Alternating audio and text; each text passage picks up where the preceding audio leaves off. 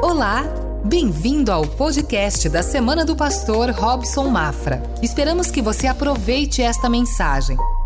Hoje nós vamos refletir sobre disciplinas particulares ou disciplinas pessoais. Para a maioria das pessoas, disciplina não é uma palavra favorita, não é uma palavra preferida. Uma definição popular de disciplina seria as coisas que você deve fazer e não quer fazer, ou aquilo que você sabe que precisa fazer, mas vive fugindo delas. Coisas como economizar mais dinheiro, comer de forma mais saudável, praticar atividade física, acordar mais cedo, fazer os trabalhos da escola, fazer aquele reparo, aquele conserto lá em casa. Sabemos que precisamos fazer, mas procuramos esquecer, né? Procuramos é não lembrar ou esquecer que a gente sabe dessas coisas. Eu não conheço as suas fraquezas disciplinares, mas todos nós temos algo a melhorar quando o assunto é disciplina. E o pastor e escritor John Maxwell disse o seguinte: você nunca mudará a sua vida sem que mude algo que você faça diariamente. O segredo do seu sucesso é encontrado na sua rotina diária. Às vezes não gostamos de algumas coisas na nossa rotina, mas precisamos entender que sem disciplina, sem uma rotina organizada, não haverá progresso. O sucesso, o crescimento vem de algo que é feito com frequência, e por isso nós podemos afirmar de que a disciplina leva ao progresso. A disciplina leva ao progresso, mesmo que você não esteja morrendo de amores ao estar praticando mesmo que você não esteja gostando do que está fazendo todos os dias, mas se você continua fazendo por pura disciplina, então de repente acontece o progresso, o, o progresso aparece. Disciplina poderia ser, de uma forma bem simples, fazer o que você não quer fazer agora, para que você possa fazer aquilo que quer depois. O que isso nos deixa ou nos faz entender que a disciplina tem tudo a ver com uma gratificação a longo prazo. Eu faço agora por entender que é dever, eu faço agora por entender que preciso fazer isso, e daqui a pouco o resultado vem, daqui a pouco o resultado aparece. Eu escolho, em vez de satisfazer a mim mesmo, agora eu terei que obedecer agora, me disciplinar agora para desfrutar algo no futuro, algo depois, isso é disciplina. O motivo de nós estarmos falando sobre disciplina é porque estamos nessa série, cinco coisas que Deus usa para fazer crescer a nossa fé. Ele usa o ensino prático da palavra quando você ouve, começa a viver por aquele ensino.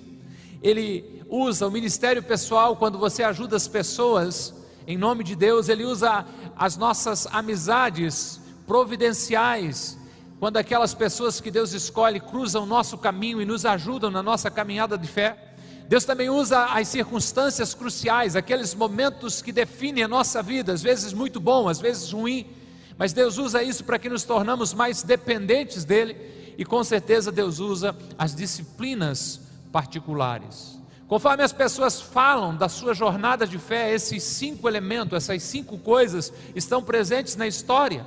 E fica claro que Deus usa cada um desses cinco elementos, dessas cinco coisas, para fazer a sua fé em Deus crescer. Jesus ensinou sobre disciplinas particulares. Eu quero destacar duas: a oração e a generosidade. Não é algo simples de falar, nem mesmo fácil falar sobre essas disciplinas, mas mesmo assim é muito importante refletirmos sobre elas, pois elas fazem parte da nossa jornada de fé. A jornada de fé de todo cristão vai aparecer o momento em que ele aprende a orar não orar agradecendo pelo alimento, não orar enquanto caminha, enquanto trabalha, mas sim quando as pessoas aprendem a ficarem sozinhas e a ter um tempo com Deus, a desenvolver o seu tempo devocional com Deus.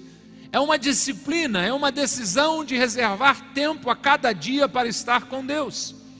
Outra disciplina que aparece quando as pessoas falam sobre a sua jornada com Deus é sobre como aprenderam com o tempo a serem generosas, a ajudarem financeiramente outras pessoas. Dar, doar de si, para quase todos os cristãos começa com uma disciplina incômoda, difícil, muitas vezes indesejável. No início você dava apenas porque entendeu, ouviu que, preferi, que precisava dar, que deveria ajudar. O pastor disse que Jesus morreu pelos meus pecados, então aqui está, eu vou ajudar alguém com cinco reais. Mas é interessante notar que conforme a pessoa vai desenvolvendo a sua fé, e pessoas que vivem com uma plena confiança em Deus, quando falam sobre a sua jornada de fé, parte da história é aquele momento em que entenderam de que fé e finanças caminham juntas, de que fé e finanças andam lado a lado. Ei, este sermão não é um sermão preparatório para recolher os dízimos e as ofertas, fique tranquilo. Também não é uma palavra para preparar o seu coração e lançar uma campanha para que a gente acabe de reformar o prédio. Não, não é sobre isso. Então, relaxa. Nós estamos conversando apenas sobre a questão de como Deus faz a sua fé aumentar. Falando em prédio, esse lado de cá só falta um detalhe de acabamento, é assim que vai ficar. Olha como está ficando lindo a nossa casa para nós receber a nossa família, os nossos amigos. Mas esse sermão não é sobre isso. É interessante notar que Jesus disse que estas duas disciplinas particulares têm mais a ver com o crescimento da sua fé do que beneficiar qualquer outra pessoa. E eu queria lançar um convite para você, uma provocação, a que você olhe para a disciplina da oração e da doação, com a perspectiva do quanto elas podem fazer crescer a sua fé, do quanto elas podem fazer a sua fé crescer. Quando pensamos sobre nossa vida de oração, muitas vezes pensamos em Deus respondendo as nossas orações por outras pessoas, Deus curando, Deus abençoando os nossos amigos. Isso faz parte da fé isso faz parte da oração, mas não é sobre esse tipo de oração, uma oração intercessória, que se trata a nossa conversa nesta noite. Quando se trata de dar, para a maioria, dar é basicamente um gatilho, uma resposta a quando eu vejo uma necessidade. Eu vejo uma necessidade, então eu dou, então eu ajudo. Esta mensagem também não é sobre isso. A mensagem de hoje não é sobre ajudar alguém. Nós vamos olhar para essas duas disciplinas específicas: oração e generosidade, pelas lentes, pela perspectiva do que ela pode fazer, do que elas podem fazer por você, em você e para a sua fé. Muitos cristãos diriam que estas duas coisas em sua jornada da fé começaram como uma disciplina, mas que agora são um glorioso hábito, um glorioso estilo de vida para eles. Pode ser que você já até identificou a necessidade da disciplina da oração, da doação na sua vida, mas vive tentando orar mais, ser mais generoso e quem sabe não consegue praticar. Não desista, se você persistir, vai se tornar em algum momento frequente na sua vida. Essas disciplinas são como os seus músculos. Quando você exercita um músculo, quanto mais você o exercita, mais ele cresce. É lógico que vai doer no começo. Vai parecer que não está acontecendo nada, nenhum resultado, mas aquele de repente, né? De repente você começa a perceber a diferença. Ó, oh, está acontecendo. E assim é também com a sua fé.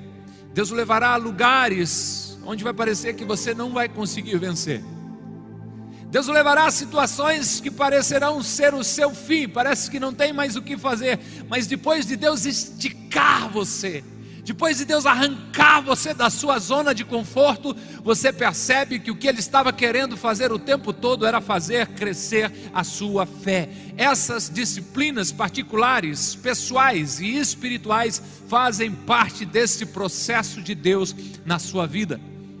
No Sermão do Monte, Jesus está ensinando as pessoas ali.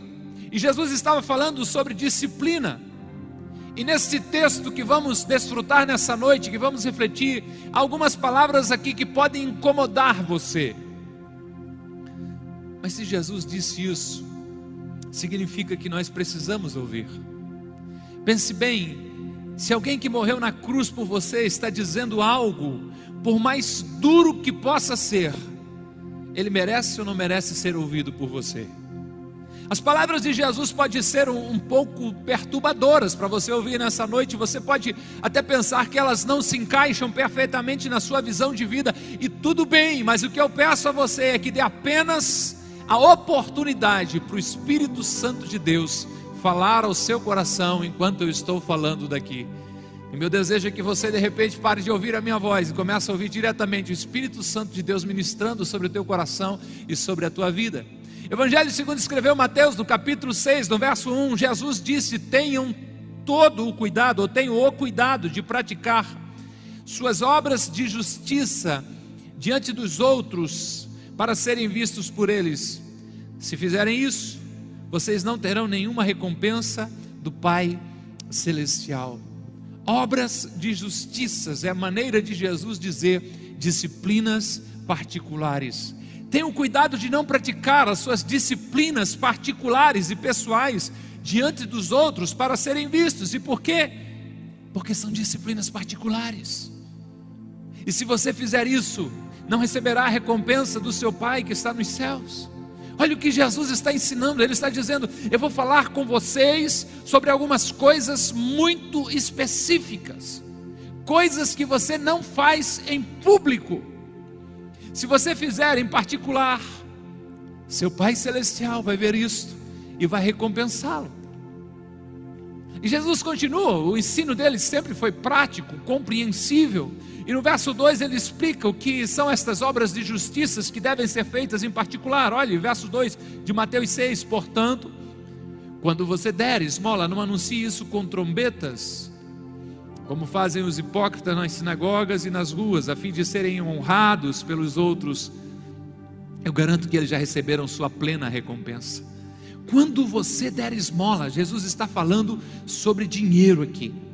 Naquele tempo era comum as pessoas aleijadas, pobres, ficarem nos arredores do templo, das sinagogas, à espera das pessoas que vinham ao culto, que vinham à celebração, para pedirem alguma coisa para eles. Então as pessoas traziam dinheiro extra só para expressar misericórdia por essas pessoas. E quando um cristão vinha à igreja, era basicamente isso que acontecia. Ele passava por alguma dessas pessoas e dizia: Eu vejo a sua necessidade, aqui está alguns trocados para diminuir o seu sofrimento. Só que Jesus deixa algo claro da necessidade de as suas disciplinas serem particulares. Olhamos o texto outra vez, olhe para o texto outra vez. Portanto, quando você der esmola, não anuncie isso com trombetas como fazem os hipócritas nas sinagogas e nas ruas, a fim de serem honrados pelos outros. Quem está lá no data show, avance.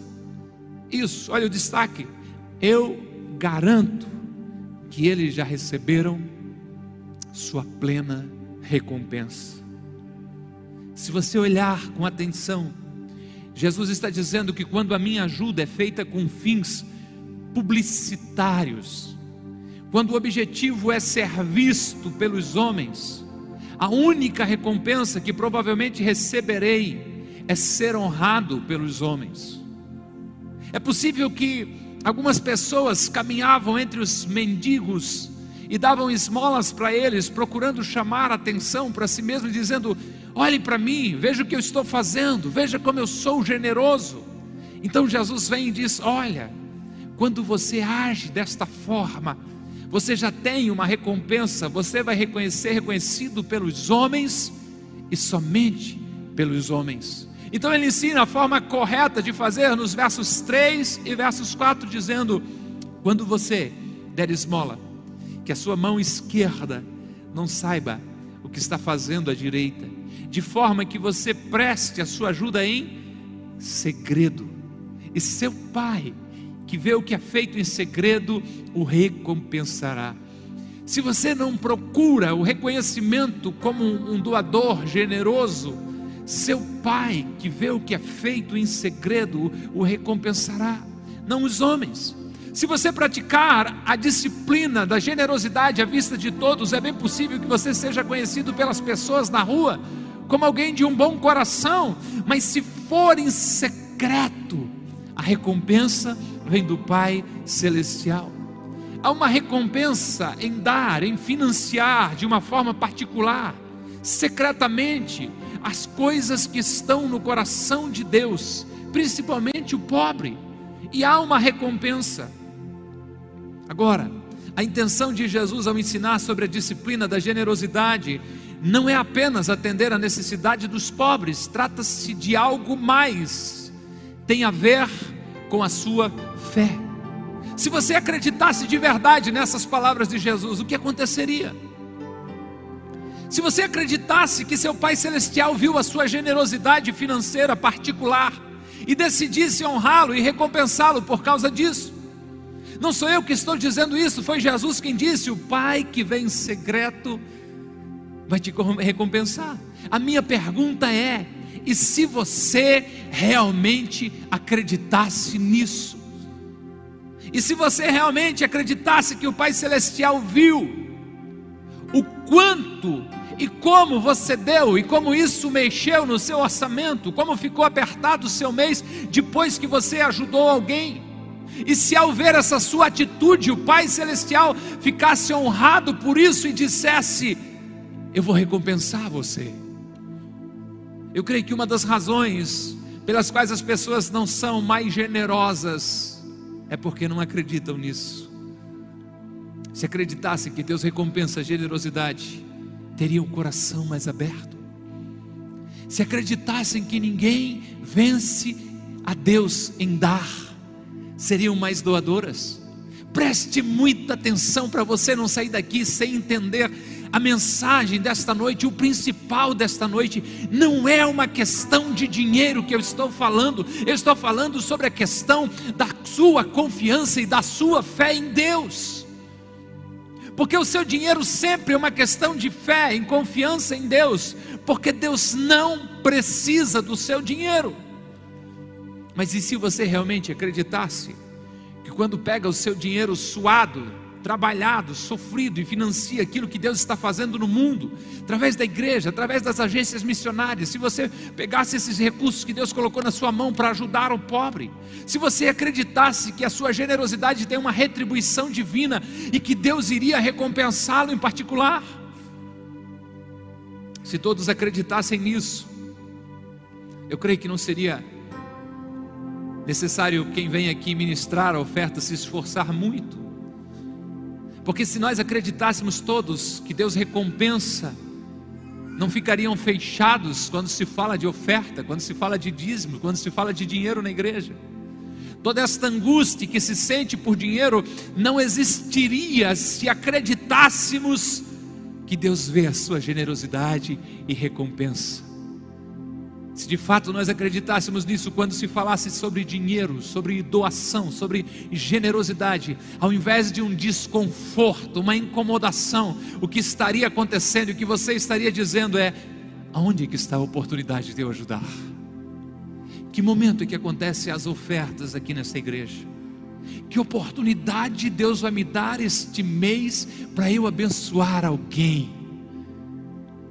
Onde que Deus vai abrir os meus olhos para eu enxergar que Ele está trabalhando e para eu me envolver nisso também?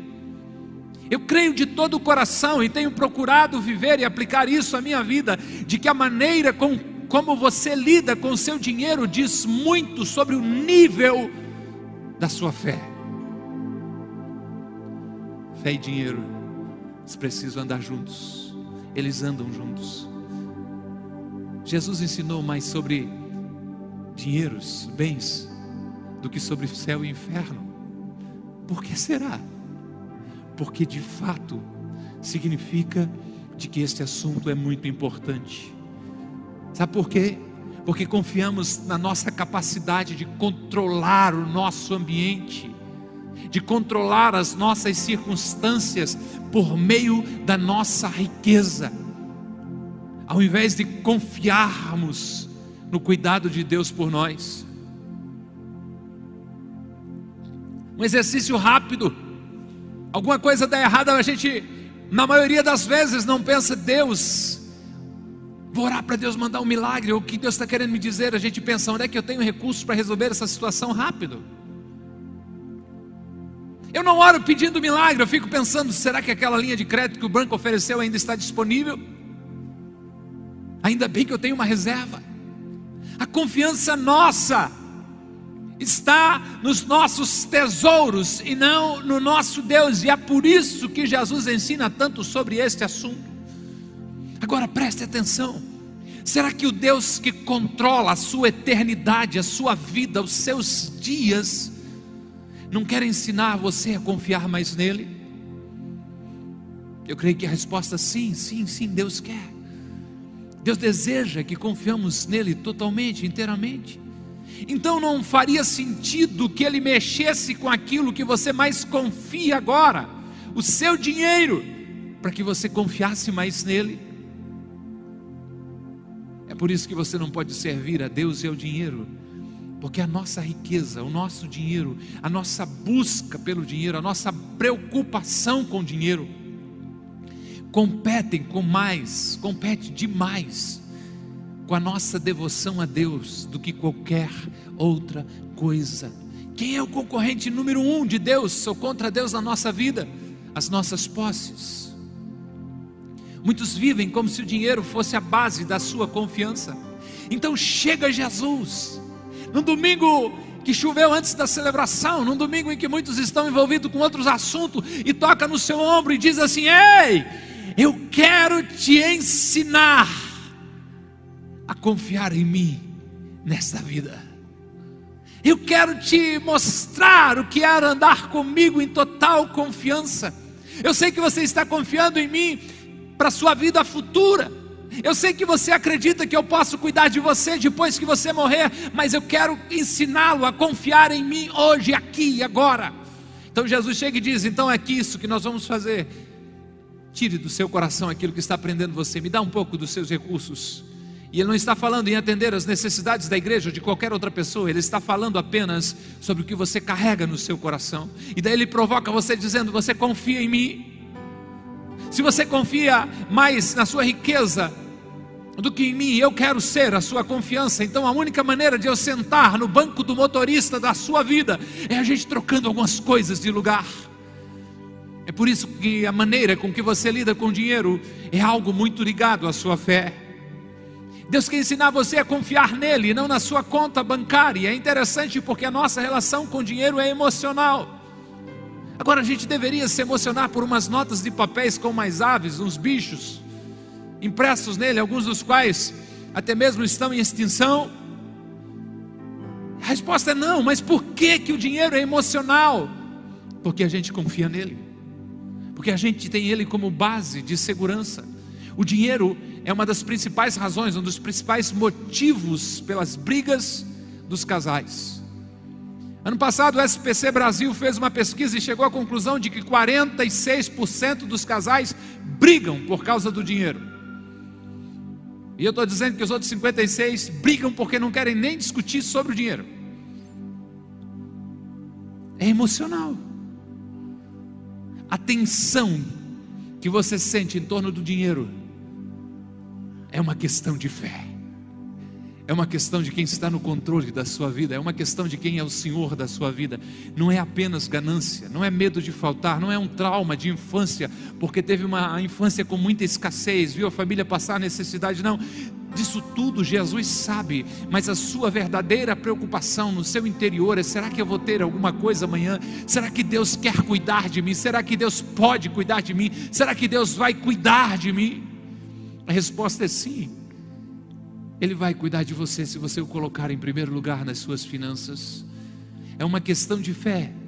E mesmo quando você doa sem vontade, mesmo quando você doa sem muita fé, mas a sua atitude Começa a transferir a sua confiança das riquezas para a confiança no seu Pai Celestial. E Jesus diz: O seu Pai Celestial que vem em secreto vai recompensar você. Jesus segue em frente, eu também creio que ele se dá por satisfeito sobre tudo que você ouviu sobre recursos. E no verso 5 ele faz uma outra ilustração dizendo: e quando vocês orarem, não sejam como os hipócritas, eles gostam de ficar orando em pé nas sinagogas e nas esquinas, a fim de serem vistos pelos outros. Eu asseguro que eles já receberam sua plena recompensa. Agora Jesus conecta a oração com as recompensas do seu Pai Celestial, não apenas doando, mas também orando. Quando você ora para ser visto, já recebeu a plena recompensa, não sobrou nada. Não é que nós não podemos orar em público juntos, não, mas nós não devemos orar para ser visto. Não devemos apenas querer nos mostrar que sabemos orar melhor do que os outros. Aqui é um alerta para que a gente não faça do nosso relacionamento com Deus uma forma de ostentar, de mostrar: eu sou mais fervoroso que você, eu sou mais crente que você, eu tenho uma liga maior, eu oro melhor com Ele. Não, de forma nenhuma, porque a parte mais intensa, a parte mais profunda, mais poderosa do relacionamento com Deus, não acontece à mostra de todos, mas acontece em particular. Acontece na sua intimidade com Ele. É por isso que no verso 6 de Mateus 6, Jesus ensina dizendo: Mas quando você orar, vá para o seu quarto, feche a porta e ore a seu Pai que está em secreto. Então, seu Pai que vê em secreto o recompensará. Jesus está falando sobre tirar tempo separar o seu bem mais valioso, o tempo, e dedicar somente a Ele. Ouça novamente, mas quando você orar, vá para o seu quarto, feche a porta e ore a seu Pai que está em secreto. Então, seu Pai que vem em secreto o recompensará. Pense sobre isso quando você entra no seu quarto e ora, Jesus diz que seu pai, usando um termo bem íntimo, seu pai vê você orar. Pastor, mas ele não me vê orar quando eu estou correndo, trabalhando pela estrada e orando. Sim, ele vê. Mas o que Jesus está dizendo é que quando você dedica parte do seu tempo a Deus, ele vê o que está sendo feito em segredo, no secreto, então seu pai o recompensa.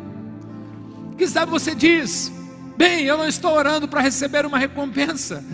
Muito bem, mas não importa, Ele vai recompensá-lo de qualquer forma. Mas, pastor, eu não quero negociar com Deus.